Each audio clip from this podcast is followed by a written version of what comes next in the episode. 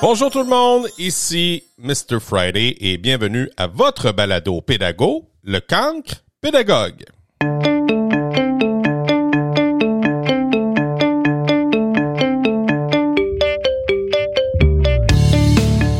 Ben oui, j'ai envie de vous parler de quelque chose. Je n'ai pas d'invité aujourd'hui à vous faire découvrir.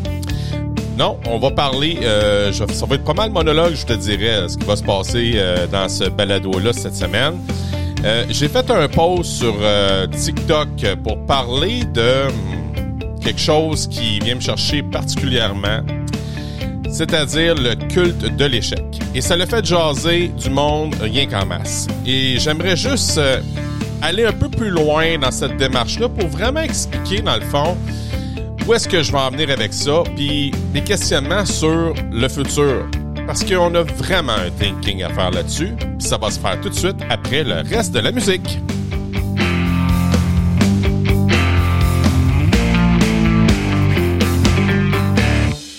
Bonjour tout le monde. Premièrement, merci de prendre ce moment-là avec moi. Écoute, ça me fait chaud au cœur de recevoir des commentaires de personnes que je connais même pas, qui me disent comme quoi que euh, mes idées sont, sont géniales, que c'est constructif, puis qu'il n'y a pas de jugement, puis que euh, sentent vraiment que je suis là, dans le fond, pour égayer, puis de, à ma manière, essayer d'égayer, mettons, l'éducation. Euh, parce que on va se le dire, l'éducation est en pleine effervescence. Si tu crois pas que c'est vrai, ben c'est parce que tu es clairement pas dans le milieu de l'enseignement. Moi, je peux déjà te dire que aujourd'hui, au moment où je te parle, de, où ce que j'enregistre, mhm, le 2 octobre, oui, on est dimanche, euh, on est en pleine effervescence. C'est vraiment important, je vous dirais, de mettre un- une attention particulière sur l'échec de l'élève. D'où ça vient ça? Ben, tout part de soi, si on veut dire. On va dire que ça va partir de moi, OK? Je vous dis, là, euh, ce que je vais vous dire, ça vient chercher, le fond, euh, mon histoire, hein, puis euh, je vais vraiment, mais vraiment avec vulnérabilité. Quand j'étais jeune, le monde le sait, ceux qui me connaissent, écoutent le palado, le savent déjà d'avance. Mais si c'est la première fois que tu l'écoutes, mais écoute, ce que je te dis, je n'étais pas un élève super, super performant à l'école. Euh, j'étais considéré comme un cancre, même au moment où j'étais à l'université. Et euh, écoutez, ça m'a fait réfléchir beaucoup ça sur euh, les échecs, parce que moi, t'as dit j'en ai eu. Puis l'échec, moi, il y avait comme deux niveaux. Il y avait le niveau quand je recevais le résultat à l'école et aussi il y avait le deuxième niveau quand j'arrivais à la maison avec mon résultat scolaire. Et là, ce que je vais te dire, dans le fond, si tu es un parent, ça se peut que ça, te brasse le canaillin un peu, mais écoute, si ça permet, permet de réfléchir, tant mieux. Mais si tu veux rester dans tes habitudes, c'est correct. Hein? Je peux pas changer je peux pas te changer, mais moi, je peux changer ma manière de penser. Et c'est ce que j'ai décidé de faire. J'ai décidé de brasser un peu mon, euh, mes racines, puis d'aller m'enraciner ailleurs. Puis ce que j'ai envie de ce que j'ai eu envie de faire dans le fond, c'est de trouver euh, des euh, une terre différente, des minéraux différents pour me faire grandir. Hum. Même, j'ai envie de vous dire que j'ai porté attention vers quelque chose d'autre. Quand j'étais jeune, puis j'arrivais avec mon résultat scolaire qui était souvent en dents de scie, des fois je travaillais fort, des fois je- je tombais. Ben, quand j'arrivais avec euh, le, le creux de la bague, ben, je me faisais recevoir à la maison. Euh, je me faisais dire des choses euh, comme quoi que je suis pas. Si tu continues de même, tu vas aller dans des, classes d'appoint. Et euh, ça, ça me faisait bien peur. Puis mes résultats scolaires, moi, euh, suivaient dans le fond le tempérament de mes parents. C'est-à-dire que lorsque mes parents, puis ils suivaient, mais au contraire, tu comprends? Fait que quand j'avais un bon résultat scolaire, c'est parce que j'avais eu du stress. Et on m'avait, dans le fond, bien en- encadré peut-être, mais euh, avec cette notion de stress-là, fait que je donnais un gros boost et quand là, ça allait bien, mais là, je me laissais descendre, je me laissais relâcher et, et mes résultats scolaires diminuaient. J'avais pas encore compris la motivation intrinsèque. euh, j'avais une motivation extrinsèque. Fallait que ça vienne de l'extérieur. Et aussi, mes relations avec mes enseignants avaient aussi un énorme impact sur mes résultats scolaires. Et je peux vous dire aujourd'hui encore, à 46 ans, lorsque j'ai un patron qui croit en moi et qui me regarde avec bienveillance, ben ça me donne envie de donner plus et continuer davantage. On dirait que c'est encore bien ancré chez moi, ça, cette notion d'être bien accompagné avec bienveillance par, par quelqu'un, par un leader. Bien que je suis un leader moi aussi, le leader qui est au-dessus de moi, ben, si je veux avoir des bons résultats, j'ai remarqué ça au fil des années. Ça prenait un leader qui comprenait ce que je vivais, qui m'accompagnait sans jugement, puis que quand j'avais ça, je me donnais corps et âme pour cette personne-là. C'est la même chose que ça vient de mes racines, c'est comme ça que ça se passait quand j'étais petit. Puis vous savez, ceux qui m'écoutent depuis un certain moment, mon phare dans ma vie, j'en ai eu deux. Le premier, c'était Lise Tessier. Et euh, le deuxième, c'est plus tard, lorsque j'ai failli abandonner le merveilleux monde de l'éducation, Jean-Pierre Lemay. Et là, ça m'a fait réfléchir l'échec parce que je vais vous dire bien honnêtement, on est souvent euh, l'extension de nos parents. Écoutez bien ce que je dis. On n'est pas fait, euh, on est fait d'un père et d'une mère, et les, le père et la mère ont aussi leur leur facilité, aussi leurs défis, et l'héritage, c'est ça, la génétique, c'est ça, c'est de ramasser aussi, ben, probablement les, le côté obscur des choses plus difficiles. Et moi, je ressemble énormément à mon père euh, par rapport à la notion d'échec. Et je me suis rendu compte aussi que je ressemblais aussi beaucoup à ma mère dans ces moments-là par les réactions que j'ai eues face à l'échec de mes enfants. Ça semble pas super beau ce que je vais vous dire, mais je vais dire quand même. J'ai répété les mêmes patterns avec mon fils et ma fille, Flavie, lorsqu'ils arrivaient avec un résultat scolaire un petit peu euh, médiocre ou discutable, mettons. Et plutôt que discuter, coacher, puis essayer de comprendre ce qui se passait, puis être en mode écoute, mais je devenais plutôt, comme je l'avais appris, comme je l'avais reçu, autoritaire. Euh, j'étais euh, plus, pas agressif, mais plus factuel, moins ouvert d'esprit, plus axé vers mes souffrances. Et ça, ça a été, comme je pourrais bien vous dire, un appel, un wake-up call.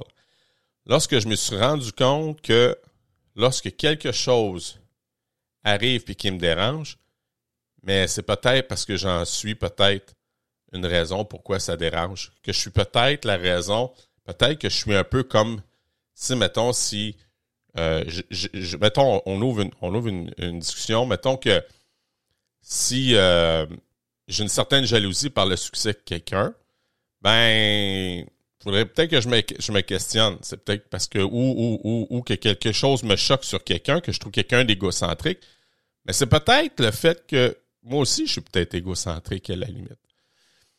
Et justement, ce qui s'est passé avec mes enfants, ben, je me suis rendu compte que je répétais les mêmes patterns que mes parents.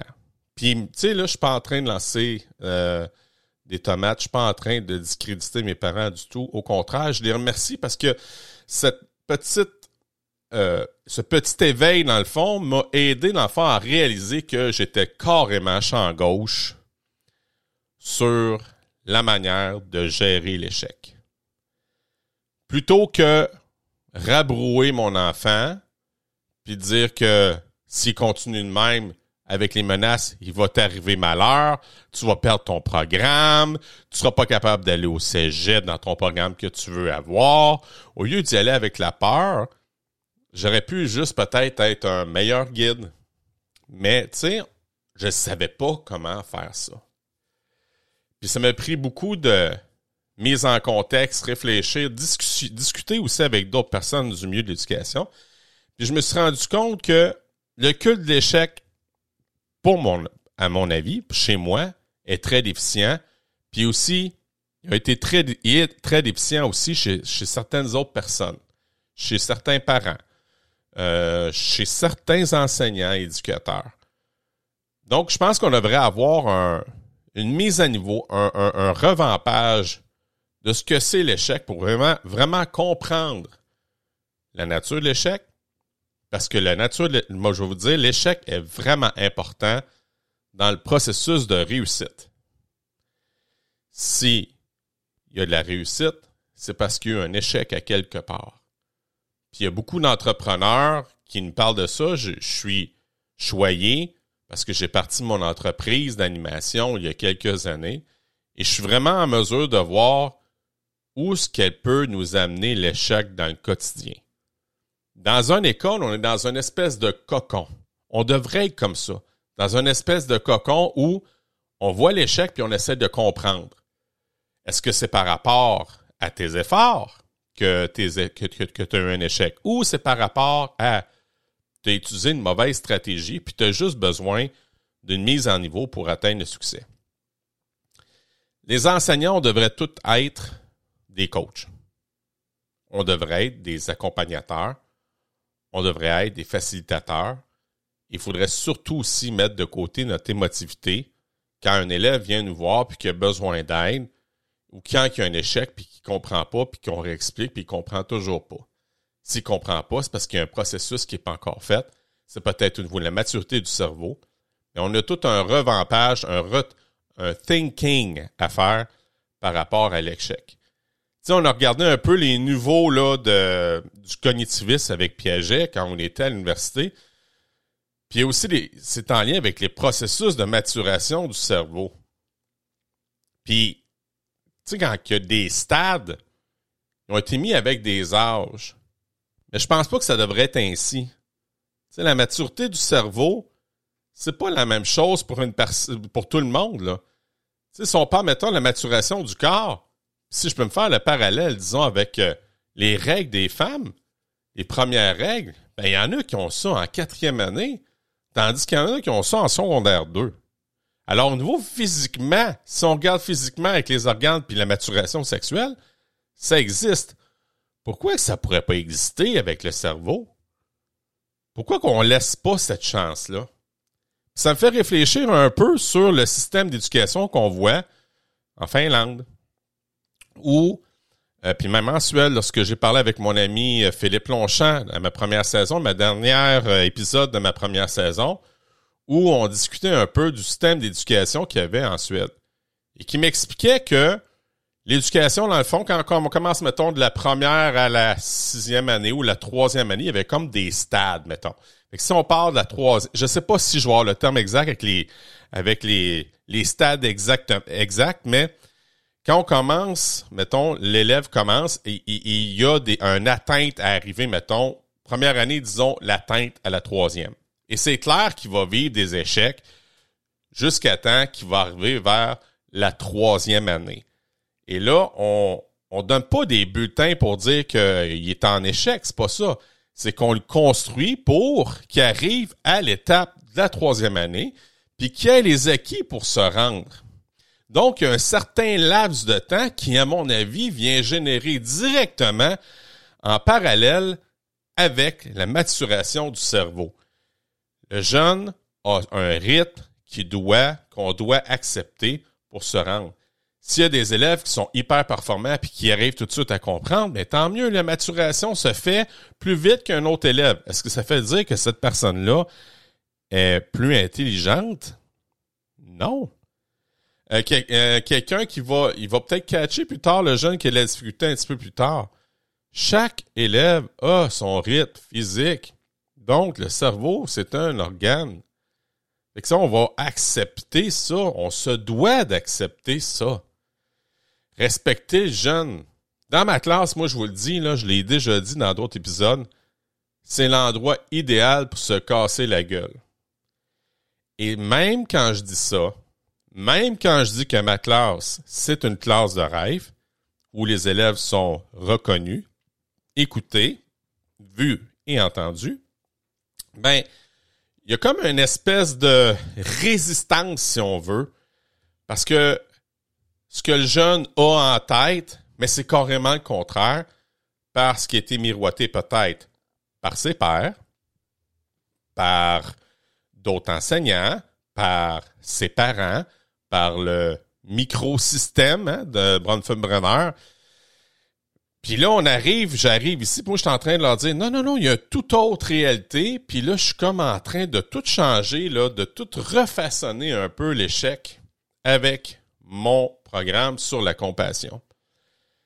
Et je vous dis, c'est pas facile au début parce que ça développe au début un peu une espèce d'angoisse parce qu'on pense que là, on n'a plus, il n'y a plus de structure, mais dans le fond, il y en a une structure. Fait qu'ils comprennent plus tard que la structure, c'est la structure de l'élève et non la mienne que j'impose. Quand l'élève qui comprend pas puis qui a besoin d'aide, ben, on va y aller, je vais y aller, puis je vais dire, hey, si tu te trompes, c'est-tu grave? Non. Non, c'est pas grave, tu en train d'apprendre. Quand tu avais deux ans, là, toi, as-tu commencé à marcher tout de suite du premier coup, là, quand tu l'âge de deux ans? Mais non, tu as commencé par ramper, puis après ça, tu as, marché, à quatre pattes. Après ça, tu t'es pris après, je sais pas, moi, un meuble pour réussir, réussir à être debout. Puis à un moment donné, tu t'es mis à pousser quelque chose pour marcher, puis finalement, tu réussi à marcher, puis là, tu cours. Mais c'est comme ça, l'éducation, que ça devrait être vu, ça. D'accepter de se casser la marboulette puis de comprendre comment ça que je me suis trompé, puis de regarder la tromperie avec un regard complice avec l'élève, dire Wow, quelle belle erreur! Quelle belle erreur! Trouver l'erreur belle parce que c'est cette erreur-là qui va le faire grandir. J'ai des élèves là que quand je leur parle en anglais, puis la troisième personne du singulier au, euh, présent, ils se trompent encore en oubliant de dire le S ça va finir par rentrer parce que je leur dis Wow, t'as encore fait cette erreur-là, lâche pas, tu vas y arriver. Fait que les encouragements, puis en glorifiant l'erreur parce que tu sais que c'est l'étape essentielle pour arriver à une réussite, ben, l'élève, un, se sent de plus en plus en confiance. De deux, il y a un lien qui se fait entre toi et l'élève, donc tu n'es plus un supérieur qui le, regarde de haut avec un jugement, tu plutôt un partenaire vers la réussite. Puis, de trois, hey, j'ouvre une parenthèse, tu vas chercher aussi les parents pour être partenaire, pour montrer que, hey, il fait juste se tromper, c'est pas grave, c'est un enfant, puis il est là pour apprendre. Mais là, on est rendu à un tout autre chapitre. On est rendu ailleurs. Puis moi, c'est ce que j'ai envie de faire dans ma classe. Peut-être que dans cinq ans, je vais être ailleurs. Peut-être. Peut-être que ce que je suis en train de te dire là, je vais me tromper. Ça se peut. Mais pour l'instant, ce que je vis comme expérience, c'est vraiment génial. Mes jeunes sont heureux, respirent, l'angoisse diminue, parce qu'encore, je vais vous dire, honnêtement, j'ai encore des élèves qui l'angoisse est là, ça c'est normal, mais je leur fais dire, c'est pas grave, tu vas finir, si tu n'apprends pas tout de suite, tu comprends pas tout de suite, on est ensemble cinq mois et demi dans le programme dans l'intensif. Ça va finir peut-être par se s'estomper. Puis l'angoisse que tu vas avoir, dans le fond, à mesure qu'il va diminuer, ta disponibilité dans ton cerveau ne va faire que augmenter. Puis lorsque tu as plus de disponibilité dans ton cerveau, mais l'apprentissage entre beaucoup plus facilement. Tu un élève qui sourit puis qui commence à se sentir bien dans une classe, mais son cerveau devient positif. Puis moi, je disais à mes élèves, ton cerveau, là, comme le mien, il a une mentalité d'un petit gars ou une petite fille de 5 ans. C'est-à-dire que va voir un élève de maternelle, va lui demander de la question la plus simple. Est-ce que tu es content d'être à l'école aujourd'hui? Ben, il va avoir deux réponses. Il va avoir oui, il va avoir non. Il n'y aura pas Je ne sais pas, man. Ça dépend. L'enfant, notre cerveau est comme ça. Fait que si notre cerveau est en mode oui, là, si en vie, là, il est heureux puis il est bien, là, mais c'est clair que s'il va être, va être disponible. C'est clair qu'il va être disponible pour apprendre.